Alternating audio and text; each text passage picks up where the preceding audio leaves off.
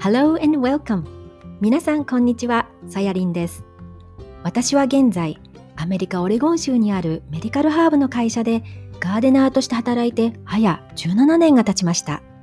そして、Dear Naturalist 自然を愛する人たちへのポッドキャストでは、日本国内をはじめ世界各国で自然や植物に携わる活動、そしてそれをお仕事にされている日本人を紹介して、自然に触れることの喜びや楽しさをお伝えしていく番組です。また、オレゴンでの田舎生活、ガーデニングやハーブについての話も加えながら、マイペースで皆さんにこの番組をお届けしていきたいと思っています。それでは、オレゴンより愛を込めて、ディアナチュラリスト、お聴きください。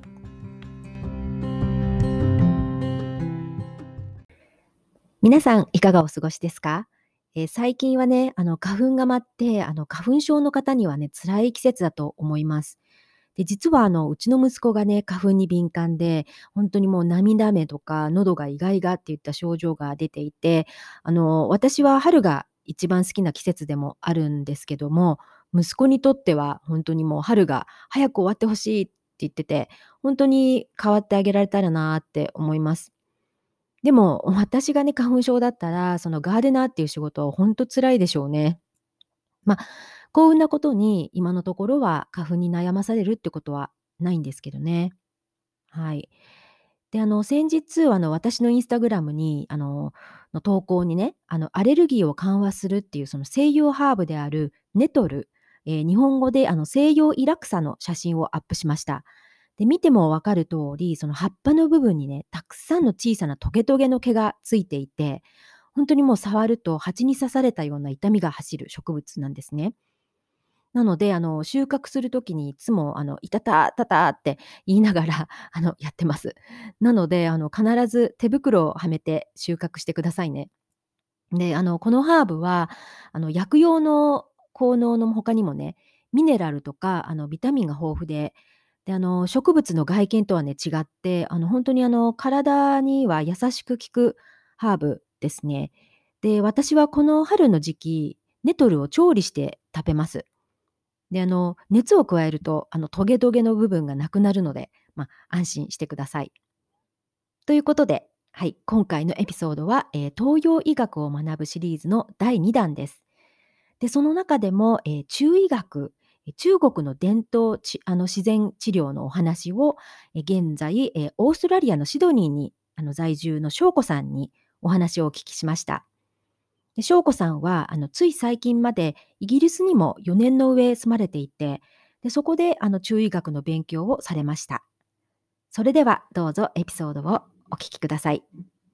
はい、えー、それでは、えーと、リスナーの皆さんに、えー、分かるように簡単なあの翔子さんの自己紹介をお願いしてもよろしいですか？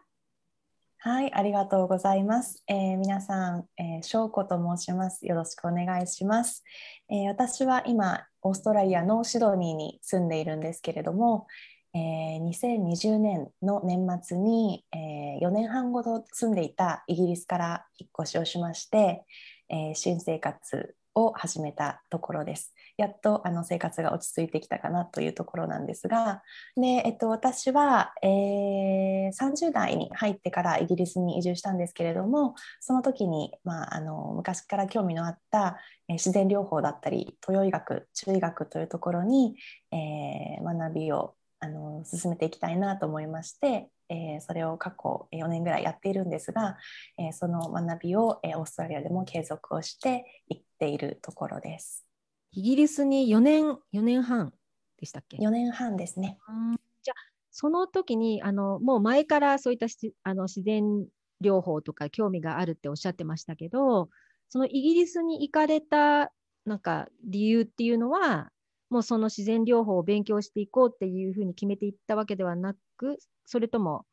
向こうで、ああ、やっぱり勉強したいなって思って行かれたのか、うん、そのあたりは。そうですね。あの最初に、えー、イギリスに移住したきっかけは、えー、私のパートナーの仕事の都合だったんですけれども、うん、でえーと、私その時に30歳ちょうどなった時でそれまでは東京で金融関係のお仕事をずっとしてましてでイギリスの、まあ、地方都市ブリストルという港町なんですけれどもそちらにあの移住することを決めたんですね。であの私の中でも人生、まあ、30代40代、まあ、その先をどのように生きていこうかなっていうことをちょっと振り返るタイミングちょうど、まあ、年のね、うん、30代を迎えるっていうことであって、うん、うん、であのできれば何かこう長く続けていけることやりたいなと思ったのと、まあ、本当に子どもの頃から興味のあった人間の体のこと、うん、あのそういったところに、えー、ちょっと戻っていった。というような、まあ、転換期がありまして、うん、あとはあのイギリスに移ってですね、えー、半年ぐらいした時に、まあ、環境の変化とかあと自分自身のですね、まあ、アイデンティティクライシスといったらおそらくちょっと大げさなんですが、はい、まあ、自分の中での葛藤もあってで、えー、いろんな多分ストレスも多分あったんだと思うんですね、自分の気づかないうちに。でそういったことが重なったあのためか、えーと、幼少期に私はあのかなり重症のアトピー性皮膚炎を患っていたんですが、うん、で大人になって、まあえっと、10代の後半から20代の後半までは全く症状がほとんどない状態だったんですね。ところが、まあ、30代に入って、まあ、移住をして、えー、そこで自分の、ね、人生をあのまた生活をね一から作り直そうっていう時にあのこの症状が結構ひどい形で戻ってきてしまって、一時はあの本当に23ヶ月ですね。あの日常生活がちょっとままならないほどにもうあの言ってしまえば寝たきりというような状態にそうなんですか、なったことがあるんですね。であの先ほど言ってたみたいに自然療法とかそういったことに関しては、うん、まあ、その子どもの頃のアトピー性皮膚炎の経験と、まあ、母がいろんなあの方法を模索してくれていたこともあってあらゆる治療法を経験して、うん、えー、生きてきたんですけどもそこで、まあ、たくさんのあの学びがあったりあの体のねあの神秘的なことも実感としてあったのでそこであのあ私が今ここでこのようなちょっとひどい状態にえー、もうね亡くなってたと思ってた症状が戻ってきてあの経験しているっていうのはおそらくその自分自身がこの学びをまあ深めていくあの深めていくといいよっていうような、まあ、サインのような気がしていてその時は体調はかなり辛かったんですけども、あの同時にねあの自然療法で、まあ、ゆくゆくは中医学っていうところに、えー、学びをちょっとあの深めていこうかなっていうふうなきっかけになったんですね。なるほど。あじゃあ、その小さい頃からそういうあの自然療法にあの興味があったっていうふうにおっしゃってたんですけど、それは結局そのご自分のそのアトピーの経験とか、お母様のやっぱりそういったいろんなあの、ね、アトピーに対する治療法とかをこう見ながら、そこに興味を持っていったっていう感じなんですかね。本当そうですね。うん、あとはやっぱりあの本当にあの素晴らしい治療科の先生方に、まあ、幼い頃から巡り合わせていただいてでその方々とのやっぱりあの治療の、まあ、一部ではあるんですけどあの、まあ、本当にお会いするだけですごく心が落ち着いたりとかあとはあの体にできるだけ優しい方法で、うん、うん、あの治療に向き合う体全体、まあ、あのマインドの面も含めて治療に向かうというような先生方にお会いしたことで、まあ、本当に憧れもあったかと思いますね。なるほど。なるほどね、まあ、そこで、まあ、環境が変わって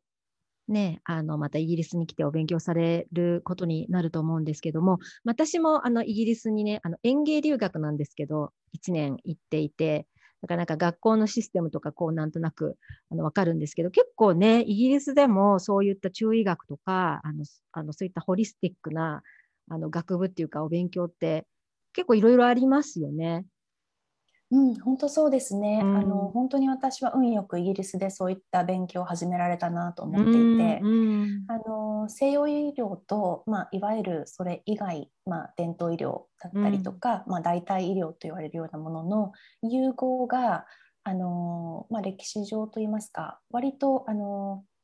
うん、密にされている国かなというのが、まあ、ヨーロッパの国の中でも思いますね。私もあのイギリスの、えー、病院に、まあ、いわゆる西洋医学のあの病院にかかったことはあるんですけども、うん、その時にあの先生が、えーと他のオプション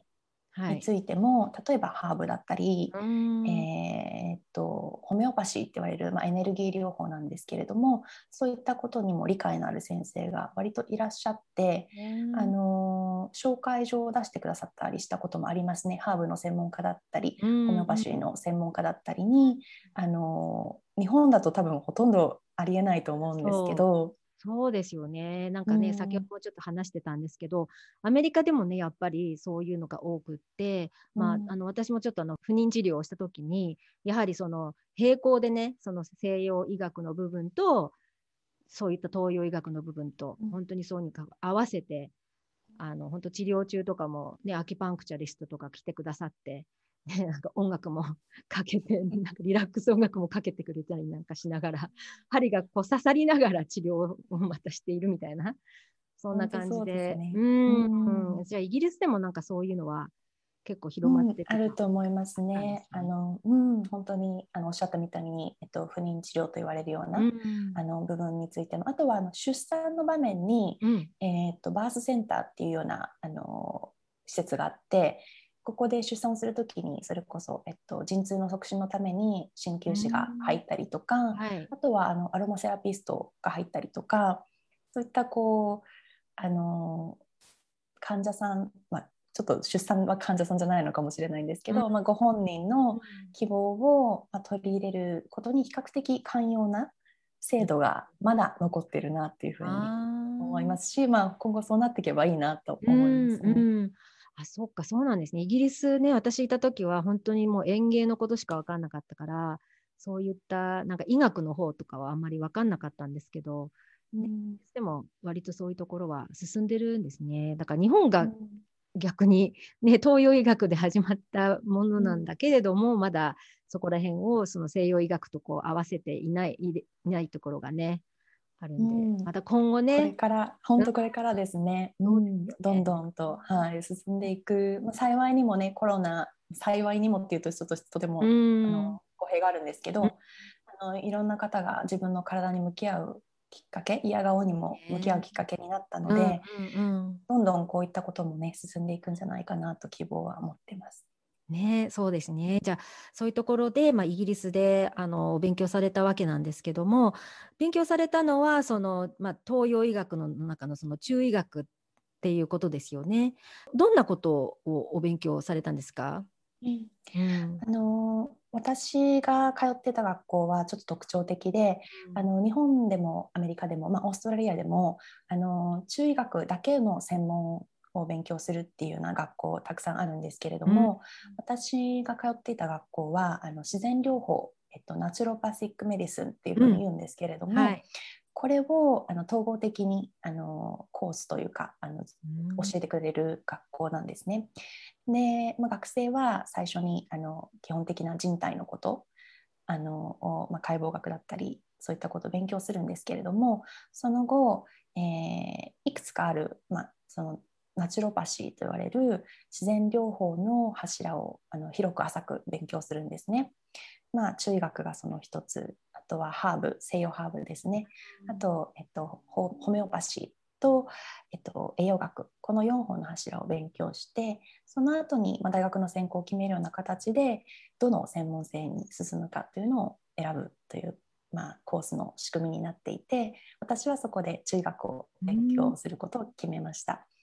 なのであの幸いにもねあの中医学だけではなくって、うん、その他の、まあ、あらゆる自然療法があるんですけれどもその中の、まあ、3つ、うん、えー、ハーブ栄養学ホメオパシーこれについてもあの、まあ、触れる機会、勉強する機会があって、まあ、あのここのいいところはその治療家同士、まあ、中医学の治療家とホメオパシーの治療家とか栄養学の専門家とかハーブの専門家が割とコラボレーションする形でその患者さんにいいあの治療できるだけいいこう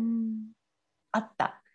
治療もしくはその患者さんが望まれる方法で、できるだけ優しく早く体調をね取り戻すっていうような形の、まあ、コラボレーションができるし私自身の中にも、まあ、基本的な知識があの備わっているそういった他の方法についてそういった理解があるし、うん、えーと、その専門家とつながれるっていうような、まあ、とてもいいメリットのある学校だったんですけどそうですよね。そういう学校は1個だけじゃなくて結構いくつかあるんですか？やっぱり。えっと、この体制を取ってる学校は私は今私が行ってた学校しかちょっと知らないんですけど、あのハーブの専門学校専門の学校ホメオパシーの専門の学校、うんうん、えっと、栄養の専門の学校とかあの運動療法とかそういった、うん、別々の学校が独立してるのが基本的には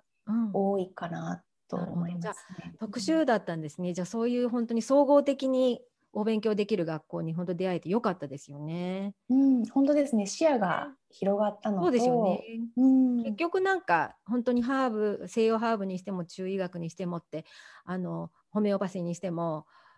つながってますよね。その使うハーブとか、うん、あのそういったものとか。う、ね、ん、だからサヤリンのねされてるハーブのね、あの西洋ハーブ、はい、まあ、そこでも今中医学のハーブ中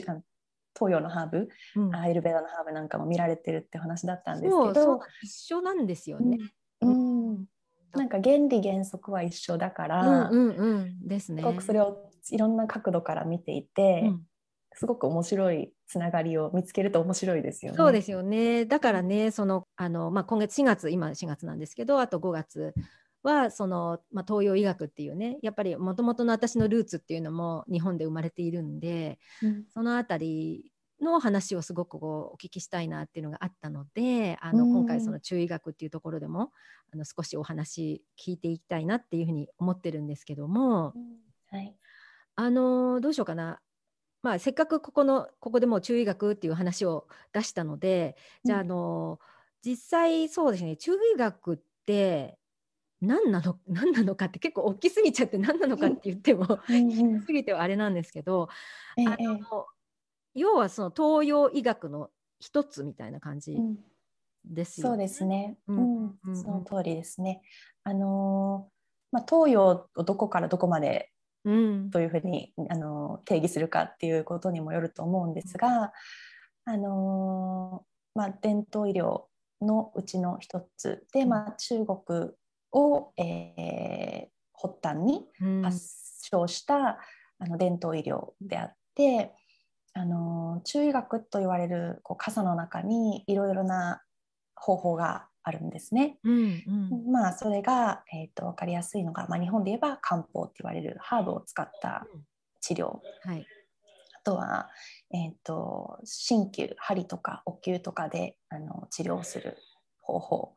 あとは、えーと、マッサージなんですけれども、えーと、ツイナトゥイナというふうに英語で言うんですけども、まあ、えっ、と、うん。うん、あの体のそのえっ、と経絡メリディアンと言われている。なんか、うん、そうそう。なんかね咳が止まる方法みたいな感じでうちの息子がなんか咳してた時になんか背中のどっかの部分をつまむみたいな感じの、うん、そうそうそう、うん、あそれもじゃあ中医学の一つ。そうなんですね、そういう感じの、まあ、ボディーワークマッサージ系、あとは食事、あそうだったり、ね、うん、あとですね気候とかあとは、えっと、対地地本と対地っていうんですけど、うん、えっとまあえっと、体を動かしながらあと呼吸を使って、まあ、エネルギーを回していくというような、まあ、こういったあのいくつものなんていうんですかね方法があるんですね。でそれが全て含まれたのが、まあ、中医学って言われるような大きな傘のなんですけれども。ねいろんなこと勉強しないといけないですよね。そうですね。もちろんあのどこにねあの、重きを置いて専門的に勉強していくかっていうのはもうそのあのその方の選択なんですけど、うん、なのであの本当に生活ライフスタイルというところに、まあ、の基本に変えるという感じですかね。そこに少しずつこう針だったりお灸だったり、うん、あとはハーブだったりっていうところで本当に体調がちょっと崩れてしまっているバランスが崩れてしまっている場合はそこでこう力をあのちょっとささ支えてあげるっていうような感じですね。ね。うん、私もだからあのいろんな意味であの針とかをねこのアメリカでも使っていて結構なんかこの辺りでそういったアキュパンクチャリンスのトの方が結構多いんですけど、うんうん。あの例えばあのなんだっけお灸？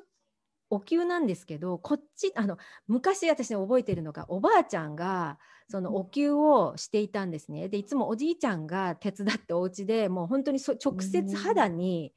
あれ木砂ですよね、うん。だからあマグワットって、あれのなんかこうなんかをこう背中のところにいつもつけるんですよ。で、うんうん。暑いからそれがあの取れた時っていつもなんかやけどしたみたいにそこがなってて。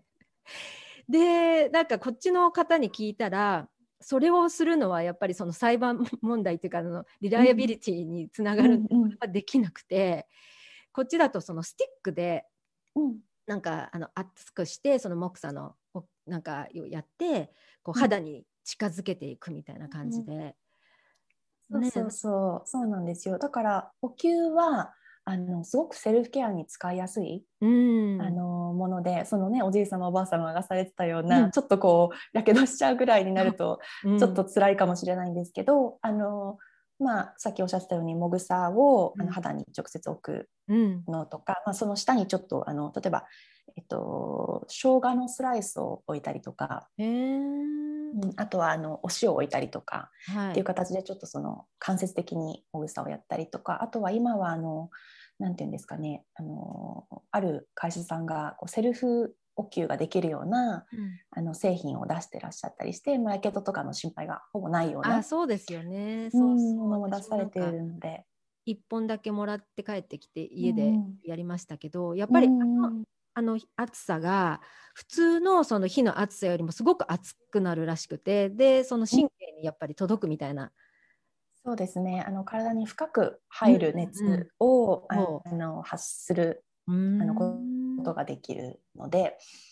そういう意味ではあの深いところに届くというか。ねえよくできてますよね。はうん本当そうですね。知恵というかね、あのうん、あとはあのでもじんわり温めるような方法もあるのでさっきおっしゃったスティックうんでやるうん。とかっていうのは、結構それを患者さんにやるともうとろーんとマドローンで寝ちゃうみたいな。結構あります。ねね気持ちいいですよね。そうなんかあの私もその治療に行ってた時にやっぱそのあの不妊っていうことで結構子宮のこととかをこうお話ししていた時に、そのアキパンクチャリストに言われたんですけどあの英語で子宮ってユユーユールレスじゃないですか、うん。はい。でもなんかピンとこないんだけどうん。あの漢字で子宮って書くと子供の宮殿？うんチルドレンズパレスなんだよって聞いた時に、すごく自分の子宮が愛おしくなったんですよね。こんないなんか、ねうんお城で子供が育うん。つんだよねって思った時、うん。もっとすごいコネクションを感じたっていうかね。そうツボって言われるいわゆるあの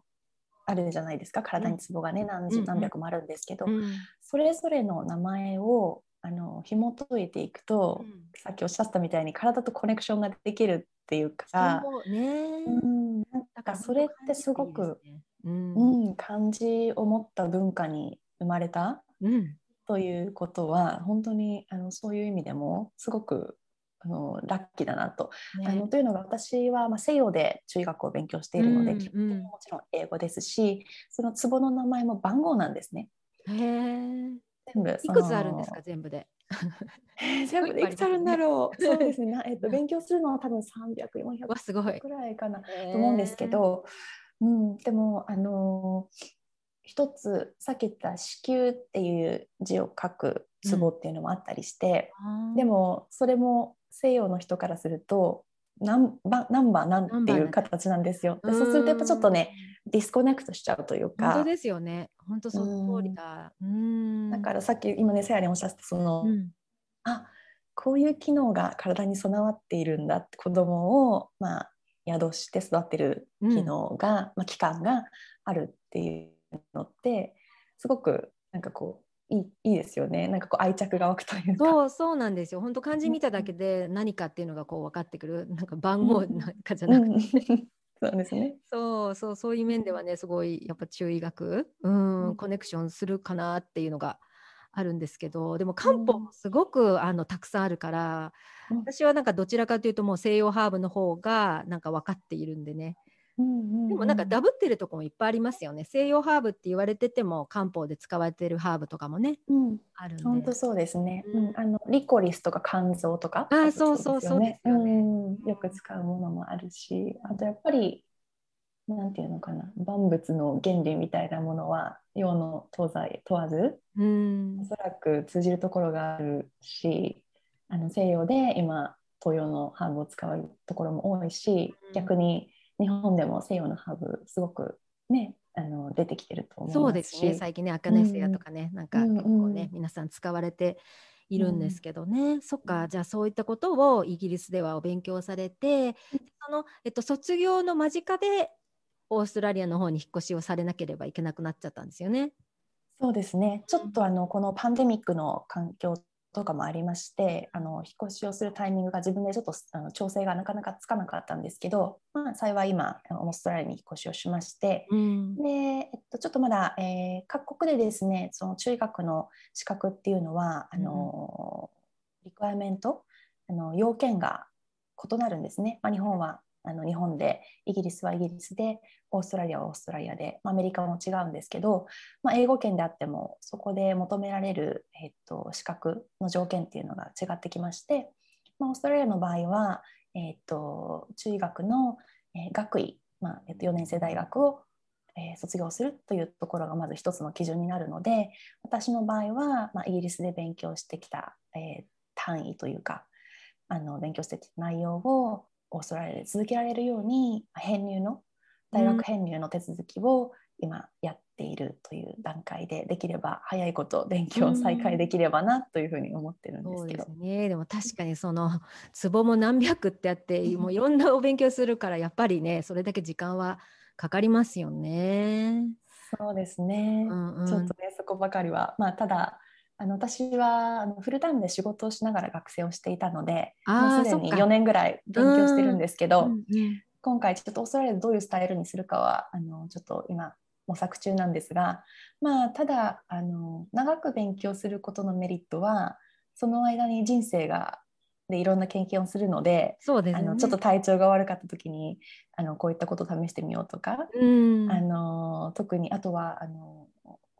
まあ、分野的にも、えー、セカンドキャリアとして選ぶ方もたくさんいらっしゃるので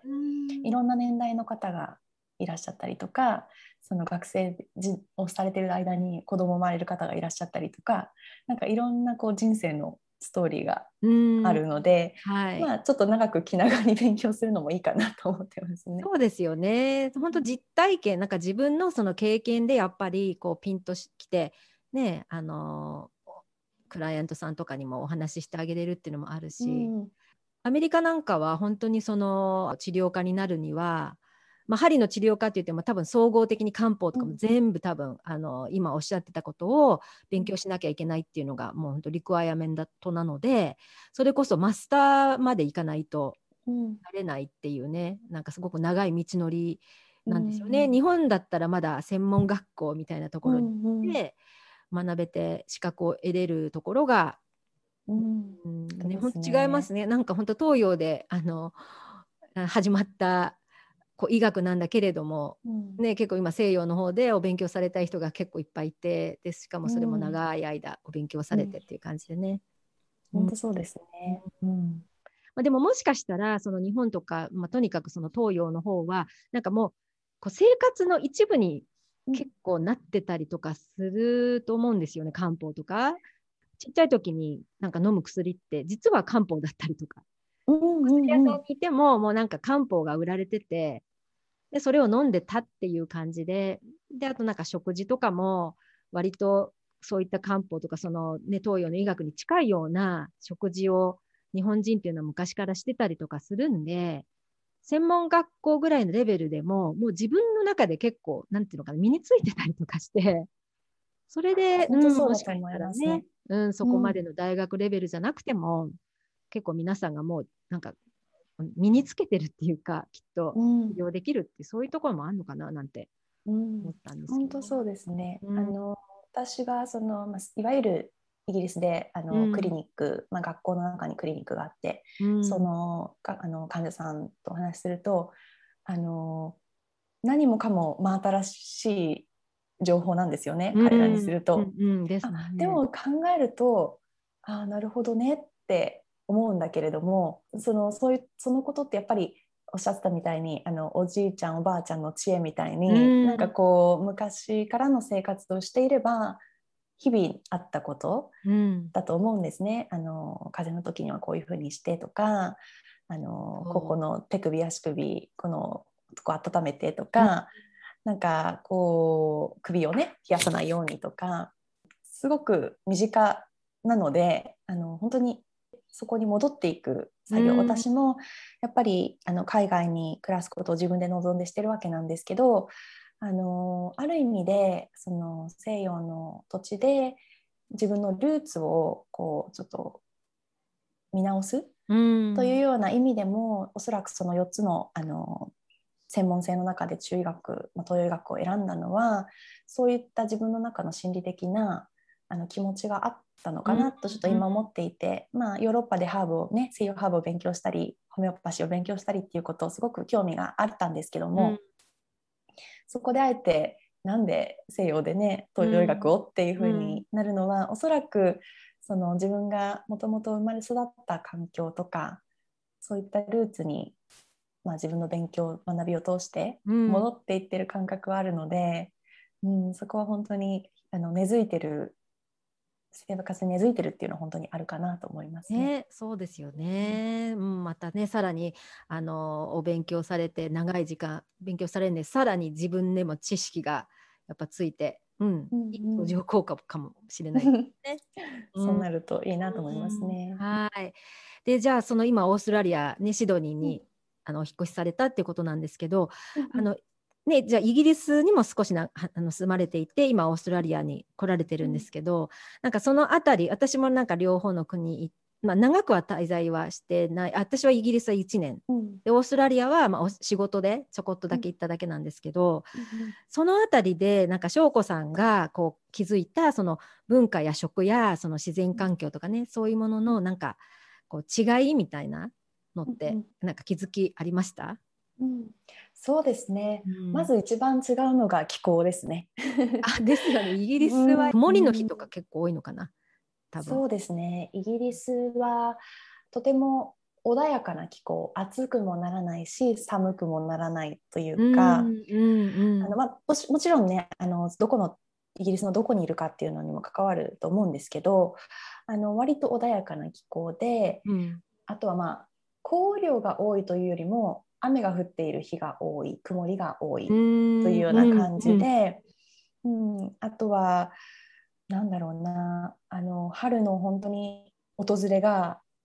とっても待ち遠しいみんな待ち遠しい っていうような長い冬。確かにあの 曇りとかも多いので私よくうん。うん皆さん太陽が出てった時に皆さんね顔を上に上げるんですよ。だからその日光浴 ここぞとばかりにこう太陽の方に顔を向けてる人が多くて。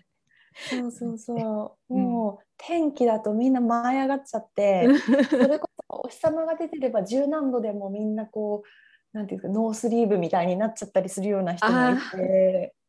やっぱりこう、あの、ね、なかなか得られないものっていうのはありがたさが増すわけだから、そうですよね。本当に。で、やっぱり春、えー4月後、今の時期ですよね。うん、新緑というか、まあ、本当にいい、ところはやっぱりそのなんかあのランドスケープうん。がすごいやっぱり綺麗なんですよね。まあ歴史もあるっていうのもあるんですけど、うん。もうその植栽とかうんうん。素晴らしい、うんうん。ところがあって。うん。本当にあのお散歩がだからすごく楽しい、国国だなって思いますね。あの特に、えっと、コロナの期間中ちょっと期間中というか今もじ進行形なんですけどロックダウンがすごくイギリスなくって、その間あの1日に一度エクササイズ目的での外出っていうのが許されていてそれはまあお散歩うん。だったんですけど、あの本当にイギリスでそれがイギリスだったから良かったなって思うことがあって本当に家の近くをお散歩するだけで毎週こうなんていう毎日かな？あの新しい発見があるというか、うん。こんなお花がここにとか今日このぐらいちょっと新しい芽が出てるなとか。そうですよね。そういう意味で緑が本当に間近にうん。ある、うん。植物が近いなっていう土と植物が近いなっていう感じですね。ねもうイギリスの国民自体がもうなんかこう園芸国民だから、うん、意識も多分高いっていうのはあると思うんですけど、そうですね。あのでもオーストラリアも結構、うん。まあ、あの植栽なんかその育つ植物とかはやっぱり違ってくると思うんですけど、だから私はオーストラリアの植物とか見るとちょっとわからない植物たくさんあるんですけど、うんそのあたりとかはどうです？今もう、うん。今あれですよね。季節逆だから今秋に向かってるんです秋に向かってますね。うんうんううん。ん。はい。ねうん、おっしゃる通り本当に植物が見たこともないようなちょっとあのジュラシックな植物というか、うんうんうん。あのすごく原始的な力強さを持った植物が多いなっていう感じがしていて、うんうん。あの多分ニュージーランドとか行くとまた違うんでしょうけど本当に見たこともないようなえここからこんな茎がなんか3メートルも伸びててそこに一つボンってなんか50センチぐらいの花が咲くとか、なんかなんていうんですかちょっとこう、あのジュラシック・パークに来ちゃったような 環境があったりして、あのやっぱりエネルギー的には力強力強さを私は感じて、あのイギリスはなんていうのかななんかちょっと調和の取れた、うん。なんかこう人間と同じくらいの大きさというか,、うん。なんかこう人間がお世話をできるなんかこう植物の感じっていうのを思ってたんですけどなんかここに来るともう自然には勝てないなっていうようなうん。すごくエネルギーを発してるような植物、もう本当に何て言うのかな、うん、力強いなっていう感じがすることが多くって。うん、なんか全く風景は違いますね。ちょっとあのイギリスの可愛らしいガーデンが懐かしくなることもありあますね。ーねなんか対照的な感じうん、うんですねう。んうんなるほどね、あの早くね皆さんが移動できるようになってあ一つおすすめしたいものがあるんですけど、いいですか、はいシドニーにもしいらっしゃったら、うんはい。あのですねシドニーのボタニカルガーデンっていうのがシドニーのハーバーのところにあってあの結構大きいボタニカルガーデン。多分行かれたんじゃないかな。ないなんか広すぎるから全部を回ったわけじゃなくて、結構なんかあお散歩して歩けるようなそんな感じのところになってます？そうですそうです。じゃあその一部をもしかしたら歩いてたかもしれないですね。うんうんうん。で、あのーそこにもしですねシドニーに来られる、まあ、ちょっといろいろなことが落ち着いて旅行ができるようになって、うん。あのもし来られることがあったらぜひですねあのアボリジナルガーデンツアーっていうのがあって、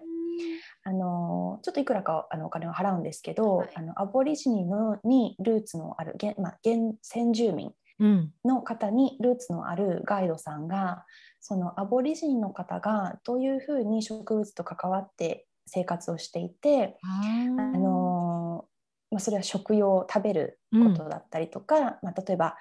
器の代わりにこういう木の皮を使っていたとかとっても面白かったのがバンドエイドの代わりに木の皮を使っていたっていう。あーはい。うん、そういったものがあってあのそのボタニカルガーデンを案内しながらその歴史っていうところを、うんいいですね教えてくれてで、うんあとはそのちょっと食べさせてくれたり木のあの皮をこうちょっと木の皮じゃないな、えっと、葉っぱ葉っぱ？を水分補給のために使っていた葉っぱなんていうのもあって、うん。その葉っぱのすなんていうんですか？汁？をはい。吸わせてくれたりとか、うんうんうん。あとフィンガーライムって言ってライムありますよね？こう丸いライム。はいライム。うん、あれがこう指の形したような長いライムがあってすごく美味しいんですけど可愛くて、でそんなのをちょっと食べさせてくれたりとか、うん。っていうのと、まあ、歴史と文化を、あの案内してくれるようなツアーがあってこれ私シドニーに引っ越してあの行ったんですけど初めての週末かな、本当に良かったので、うん。あのそういったまあ、あのきっとサヤリンのガーデンに訪ねるとそういった話をしてくださると思うんですけど、うん。なかなかこう見てるだけではわからないこと。そうそうとですいうところをうんとつながることができてやっぱ土地とつながるってすごく大事だなと思ったので。ね。で特にそうん。のアボリジニまたその歴史のね、部分のところもあると思うんで、うんうんうん、ぜひ、もし、うん、いらっしゃる機会があったら、うん。ぜひ参加されてください。うん、ありがとうございます。はい。ということでね、なんかまだまだこういう話ってすごいき きりがないぐらいお話聞きたいんですけれども、ここでね、あの最後に私が皆さんにあの聞いている質問があるんですけども、あの一つは、あの翔子さんの、まあ、今回ね、中医学っていうところで、まあ、いろんなハーブのお話とかもされているんで、まあ、あの翔子さんの GoTo ハーブっていうか、まあ、または好きな植物とかね、まあ、最近ちょっとあの気になる植物っていうところとか、まあ、あとはあの今まで訪れたところで一番印象に残ったヒーリングスポットがあれば教えてください。あはい、えー、っとこれ実は今もさっとちょっと飲んでたんですけど、はい、私があのいろんなハーブとか植物が好きなんですけど本当にこの12週間ちょっとハマっているものがあって、えー、っとこれはあの、まあ、インドおそらく由来の、あのー、ハーブ、まあ、アイルベーダなんかでも使われているハーブで、まあ、西洋でも東洋でもあの同じような植物があるんですけど、えっと、英語だ英語というかこれはインドの言語なのかな？ゴツコラ？ゴツコラ、うんはい、うん、日本語でツボクサというふうに言われてるもので、ツボクサって名前、うん。うんうん、でさやりんもあのこれガーデンにあるんですよね。そうあのそうあのオレゴンは冬がちょっと寒いんで外ではあの冬越ししないんですけど、うんうん、そのうちの会社のハーブファームでもティンクチャーをゴツコーラ作るので、うんうん、あのグリーンハウスで作り始めたんですね、うん、うん、去年ぐらいから。うん、うん、でこれがさっきちょっと調べていたら、えっと、adaptogen と言われるような、まあ、人間の、えー、とちょっとシステム、まあ、機能、まあ、いろいろな、まあ、ちょっと,、えー、となんていうのかな。 nervous system、まあ、神経に関することだったり、うん、ストレスのところだったりを、えー、サポートしてくれるような効能があるということで私は今これをお茶で飲んでいるんですけども、うん、味もすごく優しくてであの私が今飲んでるのはあのタウジーっていうホーリーバジル、あそうそう、それもアダプテジンですもんね。うんうん。この2つがミックスされたお茶をいただいていて、あのなんていうのかな。すごく安らぐハーブですね。まあ、見てるところによると、まあ、ちょっと,、えっとナーバスシステムを、うん、えー、穏やかにしてくれるような機能があったりとか、うん、あのまあ何て言うんでしょうね。ちょっとほっとしたい時にもし興味を持たれたら取られてみてもいいかなと思ってます。うん、そうですよね。その今、うん、そのアダプテジンっていうのってその体の、まあ、バランスをね、うん、こう取るっていう先ほどあの翔子さんもおっしゃってたけどこう強すぎるバランスと弱す弱いバランスをちょうどうまいところにバランスよく持ってくるっていうハーブなので例えば、うん、あのトゥルシーその holy basil のことで言うと、うん、そその adaptogen っていうのはやっぱりその免疫効果もあるわけですよね。やっぱ自分の体がバランスよくなるってこと、うん、それだけその免疫力も高まってくるってところでで特にその holy basil その nervous system calming みたいな、うん、あの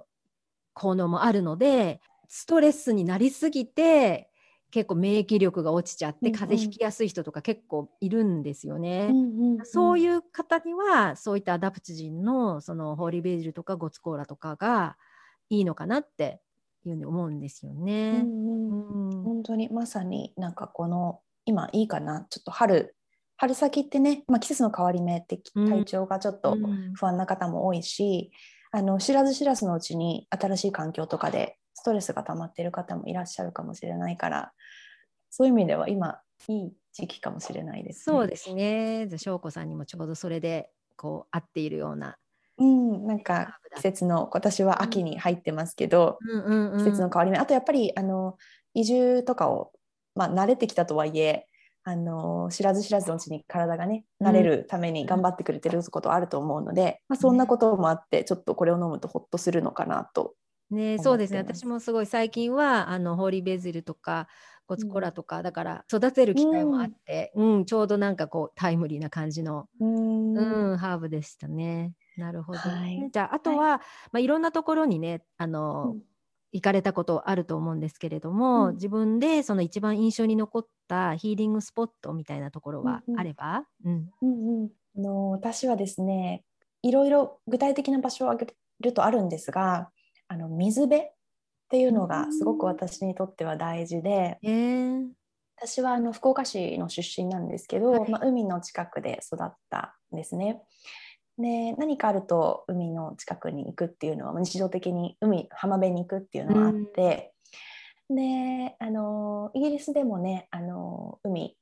まあ、島国なので海はあるんですけど、まあ、ととあの行くことがあったりとかあとは、まあ、シドニーに移ると、まああのまあ、徒歩圏内というわけにはいかないんですけども、うん。でも水辺があのやっぱりあの海岸線の町なのであってあの先日も海に本当に白砂のビーチに行ったんですが、うん。何かこう海とかあとはあの、まあ、水辺っていう意味では滝壺なんかも好きで、なんえかすごくーこううん水が動いているところっていうのに癒されるところがあってうん。なんかそういったところが私には今あの今というかまあ今までね育ってきた環境もあるのかもしれないんですが合ってるなというふうに思いますね。うん。じゃあイギリスにいた時って海とか見に行こうと思えばそうですね、あの私が住んでいたところは南西部イギリスイングランドの南西部だったんですけども、あの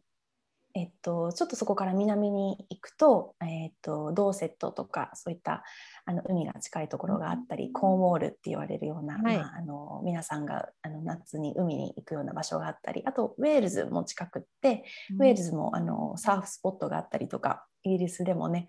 海はあって。まあちょっと大西洋ですか？やっぱり、うん。あの雰囲気は違うんですけども、はい。今はねあの私も太平洋というかを見ているので、うん。あの海のちょっと印象は異なるんですけど海とかうん。川とか、うん。湖とか、うん。滝とか好きですね。ああ、なるほどね。そっか、みお水に、お水と一緒にこう、住むところがいいっていう感じでね。うんそうですね。ちょっとだから砂漠とかは厳しいかな。ああ、なるほど。常にね、やっぱお水のあるうん近くのところに住むっていうのがうんね、合っているっていうところなんうんですね。気がしますね。なるほど、わかりました。はい、ありがとうございます。はいじゃあ、あの、最後にその、え翔子さんと、あの、一番こういったコネクトすればいいところ、あの、養生スペースっていうところで、今、あの、インスタグラムでもされてますよね。はい、うんそうですね。ありがとうございます。あの、インスタグラムで、えっと、一つながりで、YOJOSPACE、養生スペース。あの、えっと、養生っていうのは、あの日本語で養うに生きるっていうふうに書いて、まあ、ライフスタイルですね。あの、自分の命を、まあ、とか体とか、まあ、本当にそ自分自身を大切に、まあ、生きていくヒントになるようなことを、まあ、私が今勉強しているような自然療法だったり中医学だったり、うんそういったところから、まあ、あの情報提供できればいいなと思っているのとあとまあゆくゆくはあの素晴らしい治療家の方に私はご縁をたくさんいただいているのでそういった治療家の方々のご紹介をしたりとかそこであのもし必要な方がいらっしゃればあの治療家の方とつながっていただけるようなそんなプラットフォームを、まあ、ゆくゆくは作っていきたいなと思ってるんですけど、うんうんうん今のところはあのそれであの、まあ、新生活の情報だったりここで見聞きしたものだったり私が勉強したりっていうようなところを、うん。あの皆さんとシェアしたいなと思ってます。ね、あの翔吾さんのインスタグラムのお写真とかもすごく綺麗で、オーストラリアの様子 なんかも、うん、あのすごくあの写真でね、あの投稿されているので、でぜひあのつながりたいという方はそのインスタグラムにねうん。行ってみてください。はい、はいよろしくお願いします。はい、ということですけれども、オーストラリアからあのお時間いただいてありがとうございます。こちらこそありがとうございました。はい本日のエピソードいかがでしたか？今回のお話であの自分のルーツを見直すっていうことを本当に改めて考えました。で翔子さんもおっしゃられていましたが、まあ、海外へ出てみたからこそ生まれ育ったルーツに戻るそして見直す機会になり東洋医学を学ぶことになったと、まあ、まさにね本当にその通りだなってあの思いました。で私もアメリカへ渡って20年になりますけれども、まあ、アメリカへ渡る前のその若き頃の自分っていうのは本当にもう西洋かぶれであの外ばかり見ていたんですよね。だからあの日本の文化や良さってあんまり考えたことがなかったんですよね。でもアメリカへ渡って20年経って改めてその日本文化の素晴らしさというのを感じます。そしてあの西洋かぶれでねいながらもやっぱりその生まれ育ってあの学んだ文化とかね道徳心っていうのは取り去ることができずずっとやっぱり知らないところで自分の中に根付いているなっていうふうに思いました。うん、だから、ね、こちらに来ても三つ葉やみょうがやそのしそなどの食材をね育てて、ね、どうしても食べたくなるんですよね。だからまあ今更なんですけども私も最近あの茶道のねあのお茶のお稽古をあの地元の日本人の先生から受けたりあと着物の着付けも習ったりしてあの本当にその文化のね継承をすることの大切さで真新しいものばかりに目を向けるんではなくて昔からあるものにもっと目を向ける習慣をね大事にしていきたいなっていうふうに思っています。でそれが、まあ、今回の中医学を見直すこととかまたは本当にそのおばあちゃんの知恵的なところっていうのにも行き着くのかなっていうふうに思います。であのこのね世の中世界に境界線がなくなりつつあのありますけれども、まあ、お互いの国の文化や考え方も尊重しつつ自分のルーツである日本の文化っていうのもあの大切にしていきたいなって思いました。それでは Until the next time さやりんでした。